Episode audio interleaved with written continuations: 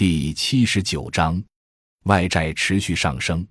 长期贸易赤字通常都会造成对外负债增加。如图七杠八所示，南非外债自二十一世纪以来一直上升，从两千年的三百二十亿美元增加到二零零八年的七百七十一亿美元，这可以说是一个快速增长的阶段。但随着二零零九年全球金融危机爆发，美国开启量化宽松的货币政策后。南非的外债随即进入一个急速增长的阶段，从2009年到2013年，短短四年，外债总额几乎翻倍。接着，在美国推出量化宽松之后，南非外债在三四年中基本上保持不变，随着外资撤离甚至有所下降。但2016年之后又进入一个急速增长的阶段。南非黑人在争取政治主权的谈判中。其中一项重要条件是黑人新政府承担在常年种族隔离下南非所借下的外债。据国际法惯例，当某国人民没有从政府所借的外债中实质获益时，这些债务便可视为恶债。就政权下台后的新政府本来没有义务要偿还旧债，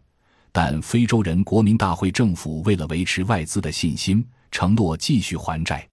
在旧债未清却长期录得贸易赤字又高度依赖外资发展经济的情况下，南非的外债持续上升，埋下了债务危机的巨大隐患。这是一个发展中国家的历史教训：通过谈判而非暴力革命建立的政权，往往要承接前政权的债务，并因此堕入发展陷阱，久久不能自拔。三、失业及贫富悬殊持续。南非的最大问题是始终无法扭转国内贫富悬殊的顽疾，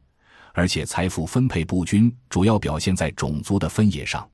二零一三年，南非实质经济增长只有百分之一点九，但官方公布的失业率达百分之二十五，其中黑人人口失业率高达百分之三十，在某些地区，失业率更高达百分之六十，全国青年失业率接近百分之五十。农业部门的失业率也达百分之五十，